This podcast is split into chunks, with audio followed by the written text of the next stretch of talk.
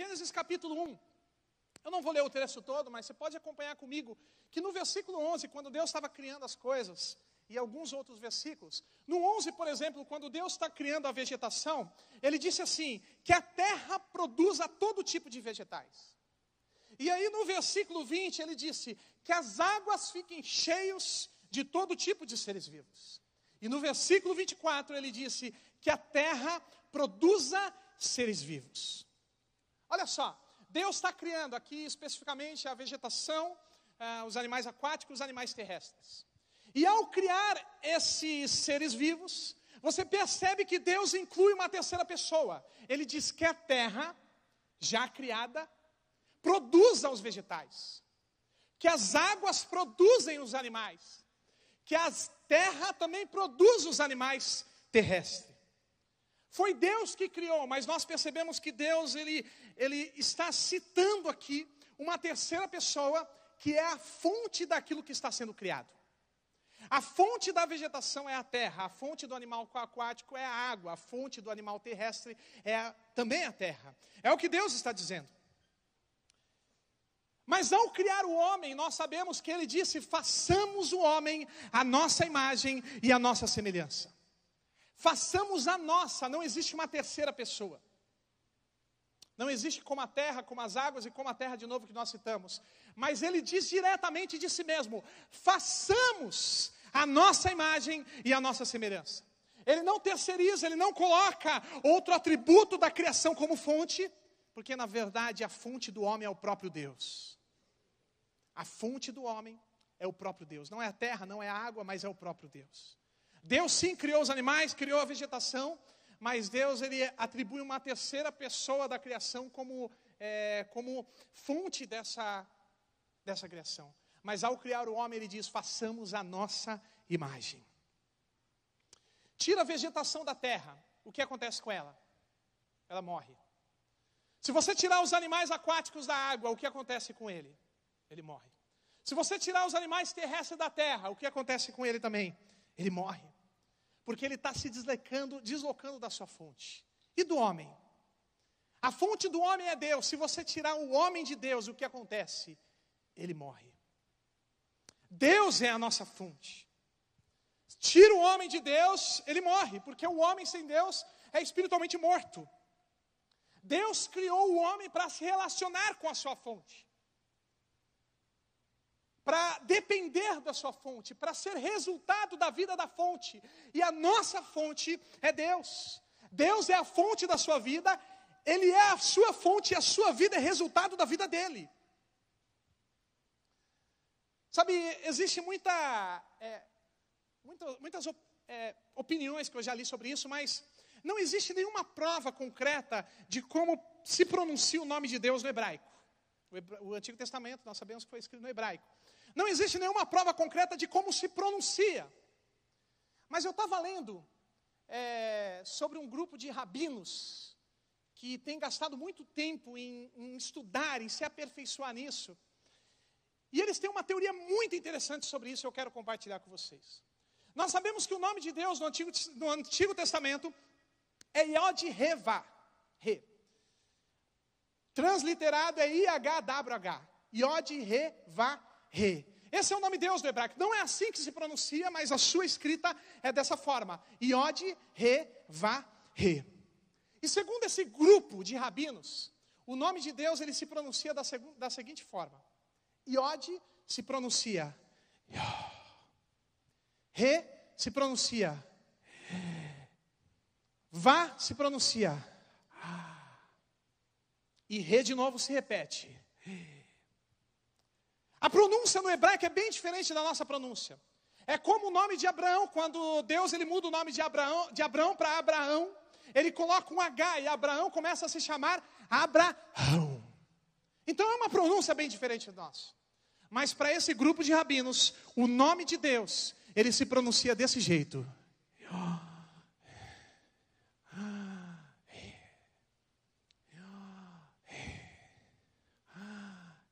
Isso te lembra alguma coisa? Para esse grupo de rabinos, o nome de Deus, ele não pode ser pronunciado porque o nome de Deus é o som da respiração do homem. O homem, quando respira, ele está clamando o nome de Deus. Quando Deus cria Adão, Deus forma Adão, Deus sopra o seu espírito. Adão começa a ter vida e começa a respirar aí.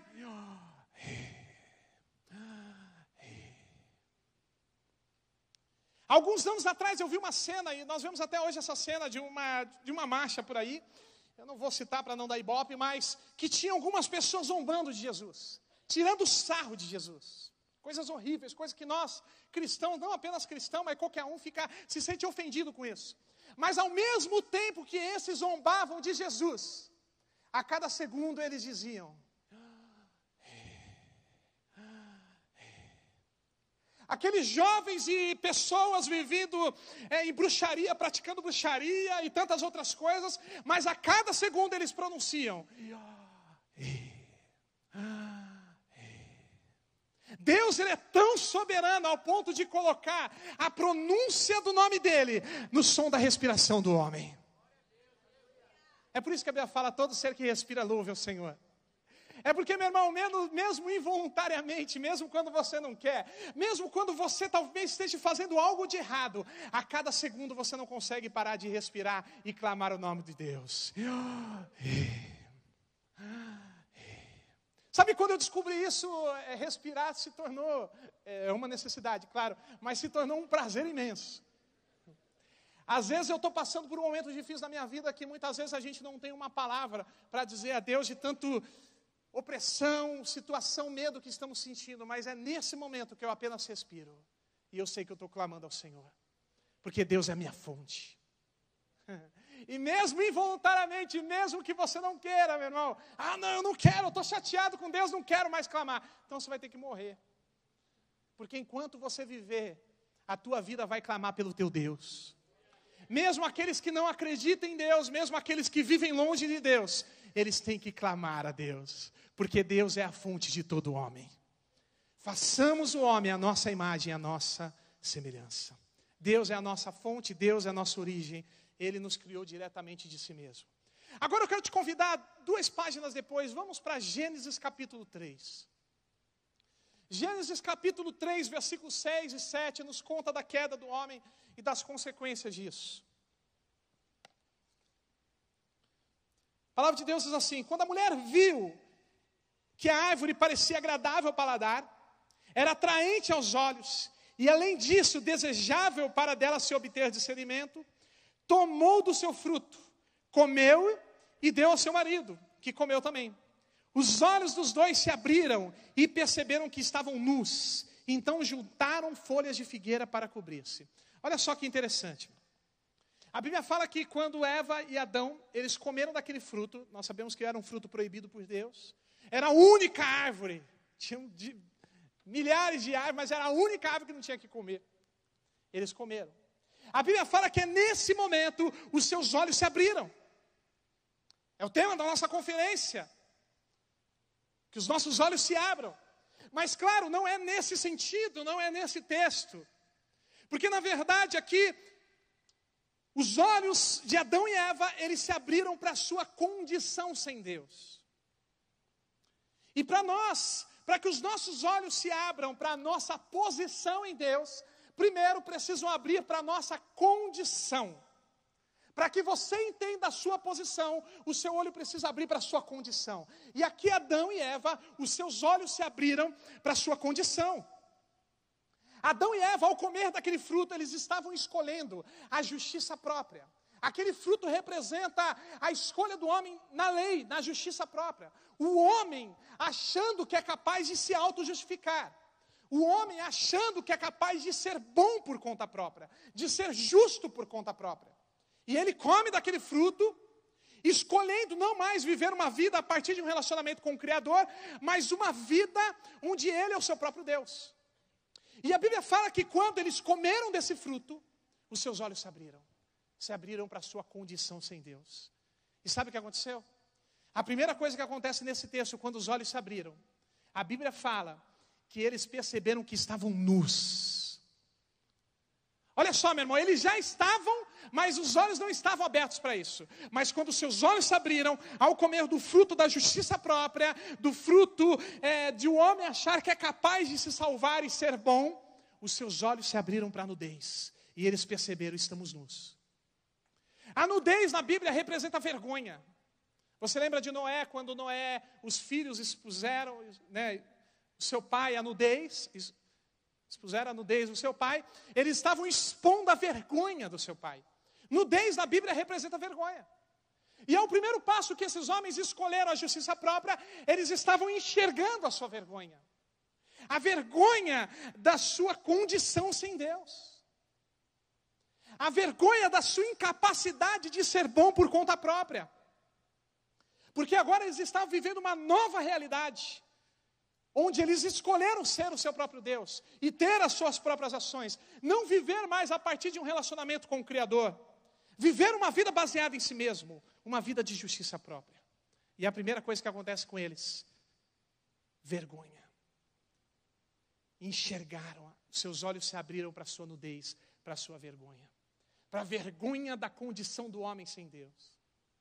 E depois de perceber essa vergonha, meu irmão, esse texto aqui, ele parece que resume, parece não, ele resume toda a Bíblia. Depois de perceber a sua vergonha, sabe o que eles fizeram? Eles pensaram, vamos juntar algumas folhas de figueira, vamos nos cobrir. Quando perceberam a vergonha da sua, da vergonha da sua condição sem Deus, eles tentaram cobrir a sua vergonha. E a Bíblia fala que eles juntaram, juntaram folhas de figueira e tentaram cobrir a sua vergonha. Ou seja, o homem tentando encobrir os seus pecados. O homem tentando encobrir a sua nudez, a sua vergonha. É o homem sem procurar em Deus a cobertura da sua vida, mas ele próprio tentando se cobrir. Ele próprio tentando resolver, fazer esse problema, resolver o problema. E quantas vezes nós também fazemos isso? Olha, eu preciso fazer isso, eu preciso fazer aquilo, eu preciso ser melhor nisso. Se eu fizer isso, eu vou ser mais justo. Se eu fizer isso, eu vou ser um bom cristão. Quantos nós, diariamente, nós agimos da mesma forma? Onde tentamos cobrir a nossa própria vergonha. E sabe, meu irmão, eu não estou falando que você não pode tentar ser melhor. Eu não estou falando que você não tem que tentar ser bom. Mas, que quando nós fazemos isso, dentro de, da nossa condição, nós jamais conseguiremos. Você jamais vai conseguir ser justo por conta própria. Você jamais vai conseguir ser bom por conta própria. E Adão, ele tenta cobrir a sua vergonha. E sabe, a mudança acontece quando você entende isso, que você não é capaz de se cobrir. Quando você é não é capaz de encobrir a sua vergonha e você precisa que alguém faça isso por você. E é exatamente isso que acontece. Versículo 21. Palavra de Deus diz, acompanha comigo, olha só que incrível. Versículo 21 diz assim: Então o Senhor Deus, desculpa, o Senhor Deus fez roupa de pele e com elas vestiu Adão e sua mulher. Olha só, o Senhor fez roupa de pele e vestiu Adão e sua mulher. Deus olha para Adão e diz assim: Adão, Adão, você não consegue cobrir a sua vergonha. Adão, você não consegue por conta própria. Você não consegue encontrar um método, um jeito para cobrir a vergonha da sua condição sem mim. Mas eu consigo, Adão. A Bíblia fala que Deus cobriu a vergonha, a nudez de Adão e Eva com a pele de um animal. Presta atenção, meu irmão um animal foi morto, um cordeiro foi morto, um sangue foi derramado, e com aquela pele o, o pecado de Adão e Eva foram cobertos. Um cordeiro foi morto, um sangue foi derramado, e através daquele sacrifício a nossa vergonha foi coberta. Você está me entendendo que quatro mil anos atrás, antes do sacrifício, a Bíblia já estava apontando para ele? Do homem tentando se cobrir, mas não conseguindo, Deus dizendo: Eu vou fazer isso por você. Sacrifica um cordeiro, sangue é derramado e cobre o pecado do homem. E até hoje nós ainda estamos cometendo o mesmo erro de Adão, tentando nos justificar, tentando ser bom por conta própria, tentando ser um bom cristão, pela força da nossa carne, mas não conseguiremos. Mas nós precisamos conhecer o Cordeiro que foi morto, o seu sangue foi derramado e cobriu os nossos pecados. Essa é a nossa condição. Não é você que se cobre, não são as suas ações que te fazem justo, mas é Deus que te torna. E toda a Bíblia se resume nesses dois versículos que nós lemos. Toda a Bíblia se resume nisso. O homem enxergando a sua condição, tentando se justificar, não conseguindo, e Deus justificando e cobrindo o pecado do homem. A Bíblia toda é resumida nisso. E para entender a minha posição em Cristo, primeiro nós precisamos entender essa nossa condição. Condição essa que herdamos de Adão. Para entender quem somos em Cristo, precisamos o que era, entender o que éramos sem Cristo. Para nós compreendermos a profundidade da graça, precisamos primeiro passar pela lei. Por que pela lei? Porque é na lei, porque é, é, na, é na justiça própria que nós encontramos e percebemos que não somos capazes de cumprir, não somos capazes de ser justo por conta própria, e é ali que nós dizemos: preciso de alguém que faça isso por mim. Essa é a nossa condição. E eu quero te convidar agora, é o texto que eu quero trabalhar com mais ênfase nessa noite, que diz, que fala sobre isso. Abra sua Bíblia comigo em Romanos capítulo 3. Primeiro vamos ler a partir do versículo 10. Romanos capítulo 3, versículo 10 ao versículo 18. Olha, meu irmão, esse é um dos textos que, quando você não entende a sua posição, você tem até medo de ler. Que você começa a ler e você pensa, meu, eu sou tão ruim assim. É. Esse é o texto que você percebe que você é pior do que pensava. Você percebe mesmo como eu sou ruim. Sim, você é ruim. Nós somos ruim. Bem ruim. Romanos capítulo 3, versículo 10 diz assim: Não há um justo, nenhum sequer. Não há ninguém que entenda, ninguém que busque a Deus. Todos se desviaram, tornaram-se juntamente inúteis. Não há ninguém que faça o bem, não há nenhum sequer. As suas gargantas são como os túmulo aberto, com as suas línguas enganam. Veneno de serpente está em seus lábios. Suas bocas estão cheias de amargura e maldição. Seus pés são ágeis para derramar sangue. Ruína e desgraça marcam os seus caminhos e não conhecem o caminho da paz.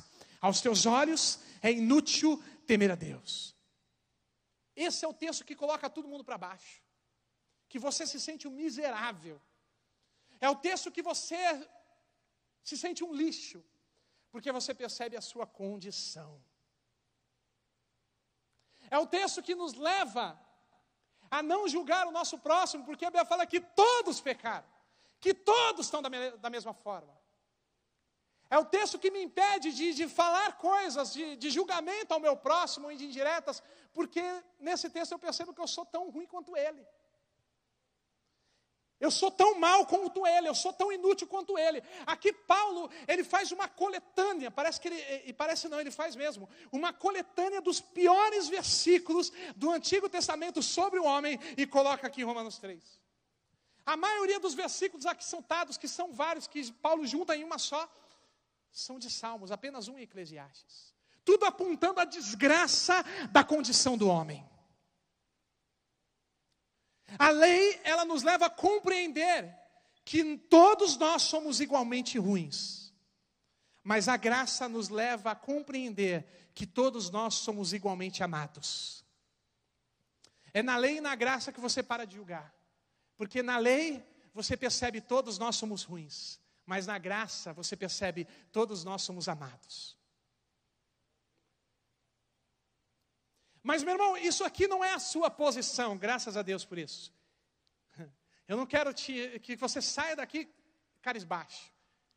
Eu quero primeiro que sim, que você caia um pouquinho na realidade da sua condição, mas que você entenda a sua posição. Tudo que se fala nesse texto, até esse versículo que nós lemos, está falando da sua condição. É a sua condição individualizada sem Deus é a sua condição na sua justiça própria, na sua capacidade de ser justo, na sua capacidade de fazer o bem. Paulo fala isso: todos pecaram, todos são inúteis. Não há ninguém que faça o bem. A sua garganta é como um sepulcro aberto. Credo, isso fede. Corre veneno no teu sangue. Todos vocês são inúteis e não conhecem a Deus. É o que Paulo está dizendo. Mas graças a Deus, a Bíblia não para aqui. Amém? Não acabou. Ah, Jesus, se tivesse acabado aqui, ia ser diferente. Mas a Bíblia não para nesse texto. E tem muito cristão encerrando a vida aqui. Tem muito cristão fazendo como base da sua vida a sua condição. Ah, eu sou pecador, eu sou um coitado. Ah, eu sou um lixo. E às vezes a biografia do cara está lá, sou pecador. Pô, meu irmão. É porque nós estamos dando mais ênfase na condição. E daqui a pouco eu vou entrar na posição. Nós estamos dando mais ênfase na nossa condição sem Cristo do que na nossa posição em Cristo. Tem muito crente que vive por aí, batendo no peito com remorso, dizendo: oh, miserável homem que sou, quem me livrará? Mas presta atenção, Pedro, mas foi Paulo que escreveu isso? Sim. Paulo escreveu: Miserável homem que sou, quem me livrará do corpo dessa morte? Mas no versículo seguinte, que nós esquecemos e ignoramos, ele disse assim: Mas graças a Deus por Cristo Jesus. Nós falamos, eu sou miserável, eu sou um coitado, quem me livrará? Paulo disse, mas graças a Deus por Cristo Jesus.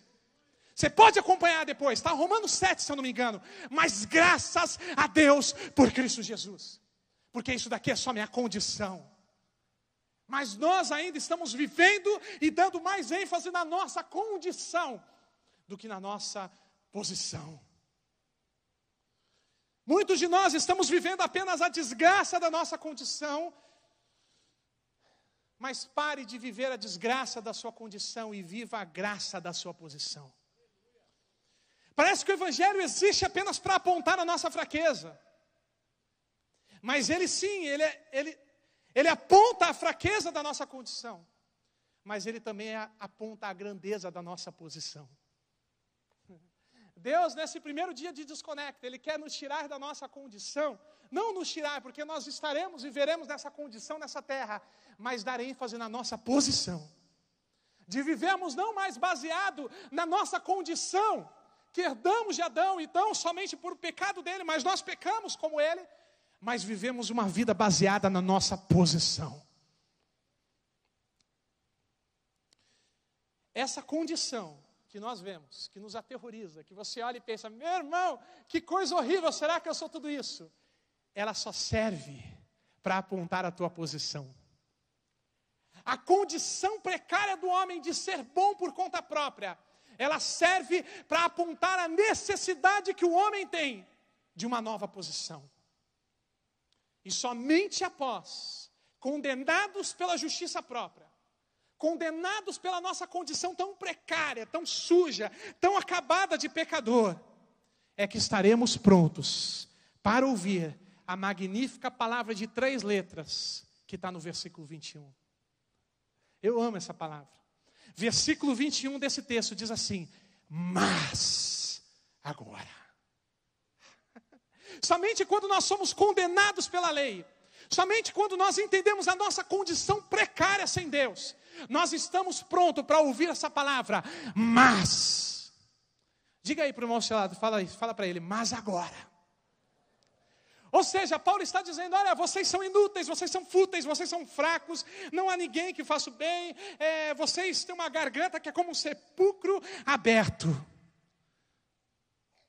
E todos nós sabemos que a palavra mas, ela existe para contrariar algo que está no passado. Não é verdade?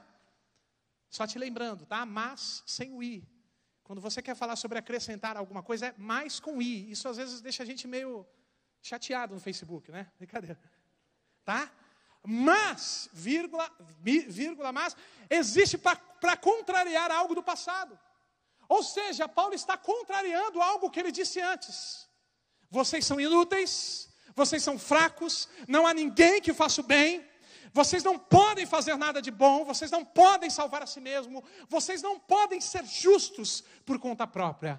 Mas agora, eu amo mais. Meu irmão, o mas é Jesus. Quando eu leio o mas, quando eu leio algumas vírgulas, eu penso, cara, Jesus está no mas. E é exatamente esse mas aqui é, é evidência clara de Jesus. Versículo 22. Pode projetar para mim. Do versículo 22 ao 24. Diz assim: Mas agora se manifestou uma justiça que provém de Deus. Novamente, vocês são como sepulcro aberto, vocês são inúteis, não há ninguém que faça o bem, vocês estão fedendo, vocês não fazem nada de bom. Mas agora se manifestou uma justiça que provém de quem? De Deus. Porque a justiça anterior, a justiça própria, não proveio de Deus. Foi Deus que foi o homem que escolheu. É o homem que ao comer do fruto, ele escolhe da justiça própria. E no Antigo Testamento é um resumo de tudo isso, o homem escolhendo a justiça própria. Infelizmente, até hoje, o homem escolhendo a justiça própria. Mas não proveio de Deus, não foi o plano A de Deus. O plano A de Deus nunca foi a justiça própria. E o texto diz mais agora: se manifestou uma justiça que provém de Deus, independente da lei e dos profetas, da qual testemunharam a lei e os profetas. Justiça de Deus, mediante a fé em Jesus Cristo, por, para, que, para todos os que creem. Não há distinção, pois todos pecaram e carecem, e estão destituídos da glória de Deus. Paulo está dizendo essa justiça que provém de Deus. Primeiro, ela é feita pela fé, não é por obras. Ela é pela fé. Para aqueles que creem, você tem que crer. Crer, ter total convicção na obra redentora de Jesus. E ele diz: todos pecaram, todos estão destituídos, em falta sem cumprir o seu objetivo da glória de Deus, da majestade de Deus, da perfeição de Jesus. Ou seja, Paulo está dizendo: todos nós estamos na mesma condição. Quando você olha para o seu irmão, lembre-se que você está na mesma condição que ele. Mas também lembre-se que você foi levado à mesma posição que ele. Aqueles que creem.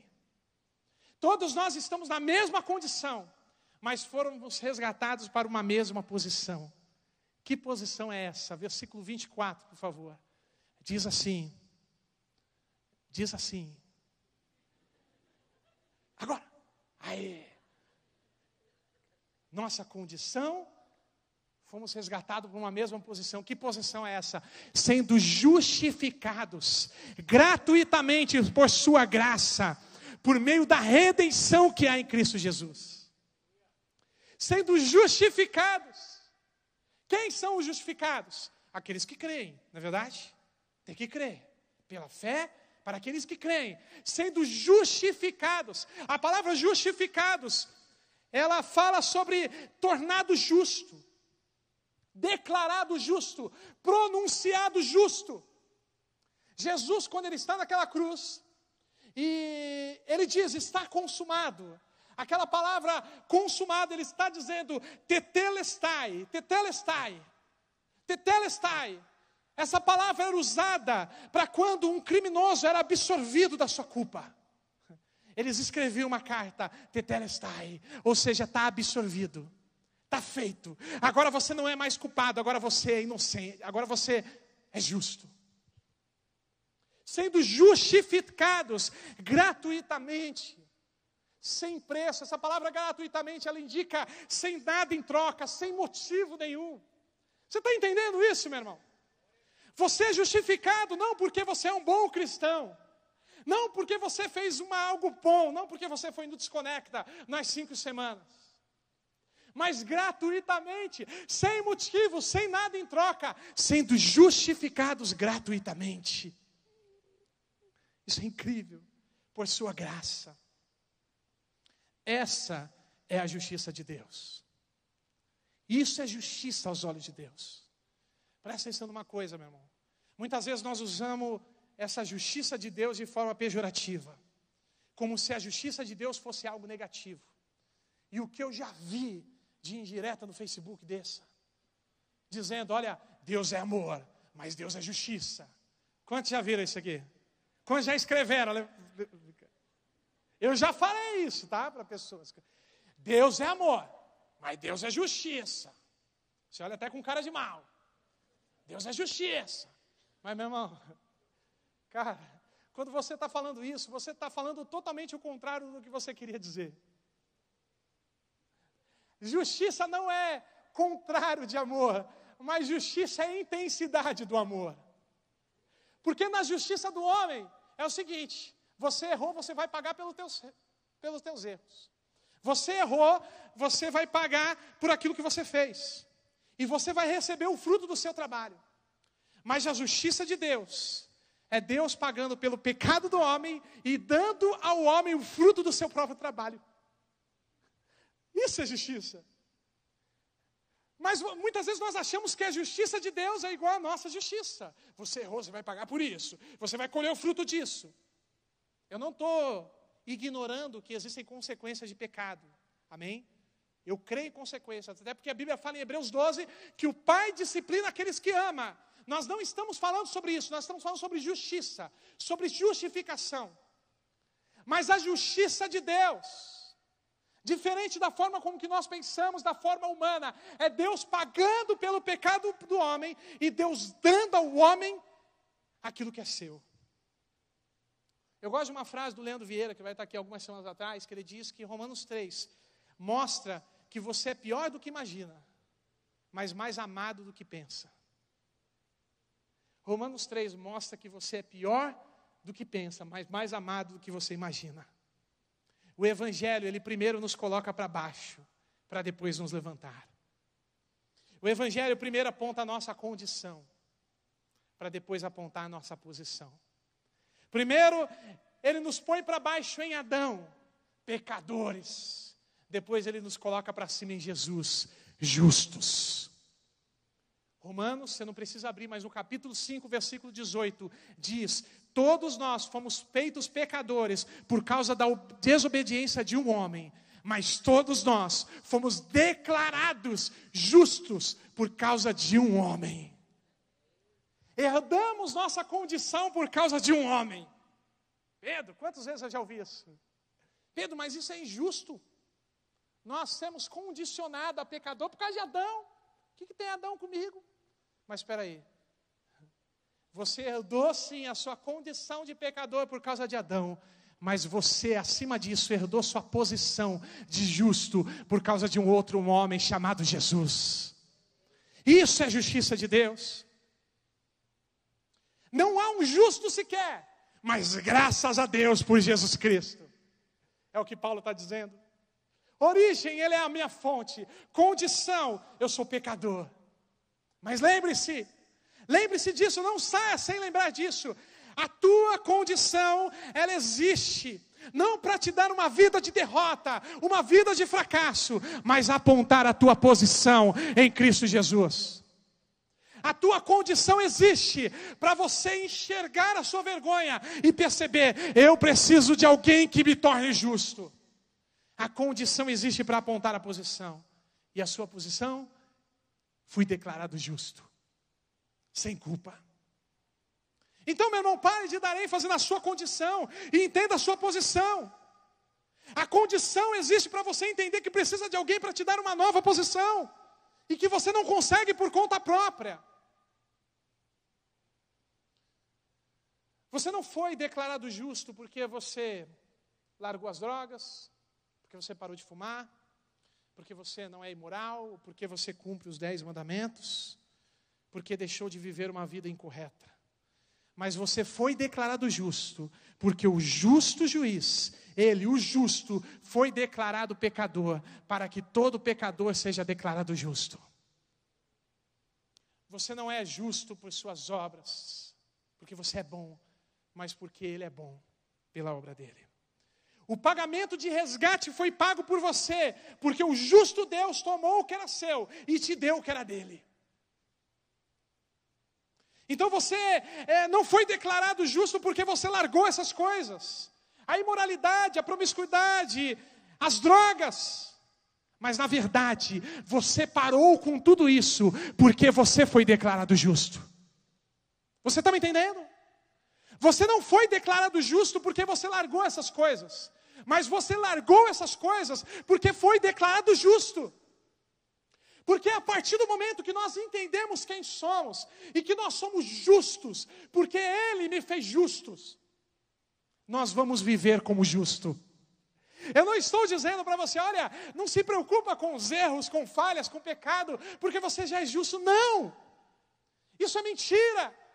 O que eu estou dizendo é que você já é justo, não pelas tuas obras, mas pela obra dele. E agora, quando você entende a sua posição de justiça de Deus, de justo, você deseja viver como justo. Você larga a sua condição de pecador e começa a compreender e aceitar a sua posição de justo. A mudança e a transformação da nossa vida, ela acontece a partir de uma mudança na nossa mente. Muitas vezes nós estamos tentando mudar ações. Eu estou tentando ser melhor, tentando me controlar para não fazer o mal, mas não dá certo, você sabe disso. Porque a mudança na nossa vida, ela começa aqui, ó a partir do momento que compreendemos quem somos de verdade. É por isso que Paulo disse: transformai-vos pela renovação da vossa mente.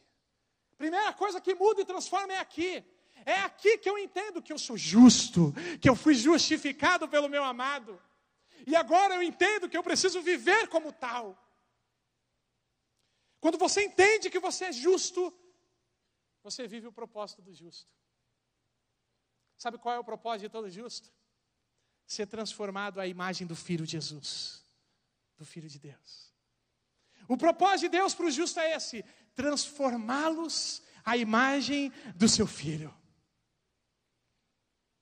Mas muitas vezes nós cristãos, nós estamos desfrutando da fase primária da nossa salvação, da, do Evangelho, que é a salvação.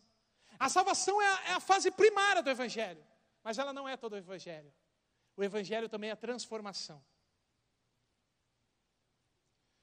Spurgeon escreveu: se a graça não te transforma, ela não te salva. Ou seja, a mesma graça que te transforma, é ela que te salva. A mesma graça que te salva, desculpa, eu falei o contrário. A graça que te salva é ela que te transforma. Então tudo começa com uma convicção correta de quem nós fomos declarados a partir de Cristo, justos. Ou seja, se a graça te salvou, ela também vai te transformar. Um processo contínuo da transformação na imagem do seu filho. A sua origem, Deus. A sua condição, pecador. Mas a sua posição, justo. E quando você entende a sua posição, você entende o propósito da sua vida? Ser transformado à imagem do seu filho. Você está vivendo esse propósito? Esse processo. É um processo contínuo, onde Deus está nos transformando à imagem do seu filho Jesus.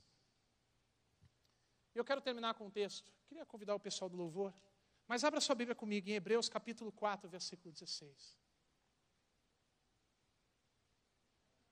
Hebreus capítulo 4, versículo 16, é um texto que tem falado muito comigo e nós precisamos entender e concluir com esse texto.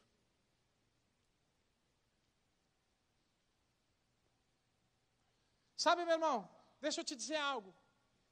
Talvez no seu coração você está pensando aí, Pedro, mas eu não mereço nada disso.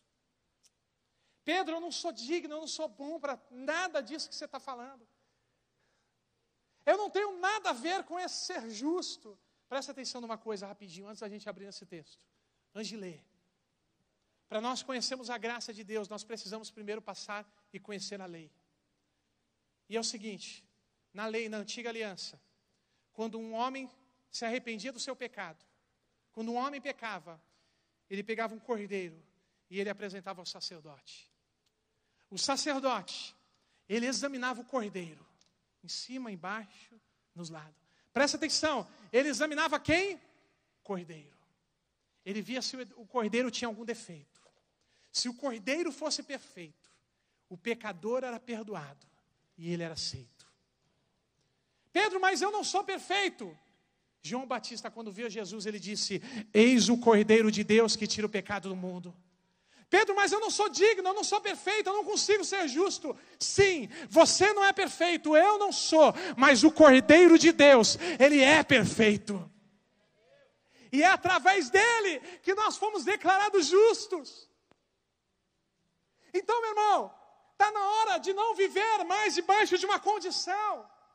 Ou então não viver debaixo apenas de uma fase primária do Evangelho, que é a salvação mas sim viver debaixo da nossa posição de justos e desfrutar do propósito de todo justo, que é ser transformado à imagem do seu filho. As pessoas vão olhar para você e dizer: Cara, eu vejo Jesus nas tuas ações, eu vejo Jesus no teu comportamento.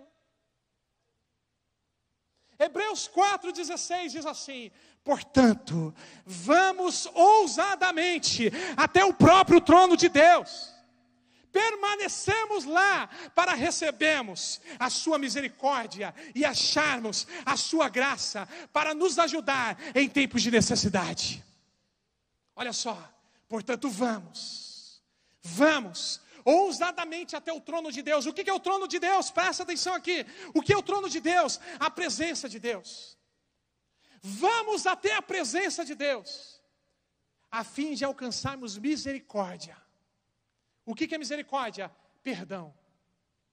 Misericórdia é não receber aquilo que eu merecia receber, ou seja, condenação. Não receber aquilo que eu mereço, condenação. Mas o texto diz que nesse trono nós vamos para alcançar misericórdia. Mas o que, que nós encontramos lá também? Graça. A Bíblia fala: achareis graça. Misericórdia é não receber aquilo que eu merecia, condenação. Graça é receber aquilo que eu não merecia, justificação. Então nós recebemos misericórdia, aquilo que não merecíamos, mas recebemos graça, receber aquilo que eu não merecia. Nós vamos para alcançar misericórdia, perdão, e encontramos misericórdia, e não somos condenados.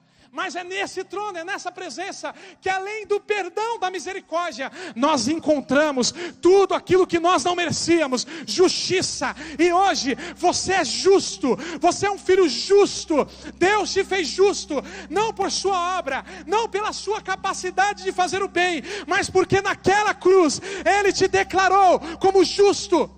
O cordeiro foi sacrificado, seu sangue foi derramado para cobrir a vergonha da sua condição e nos dar uma nova posição, justo.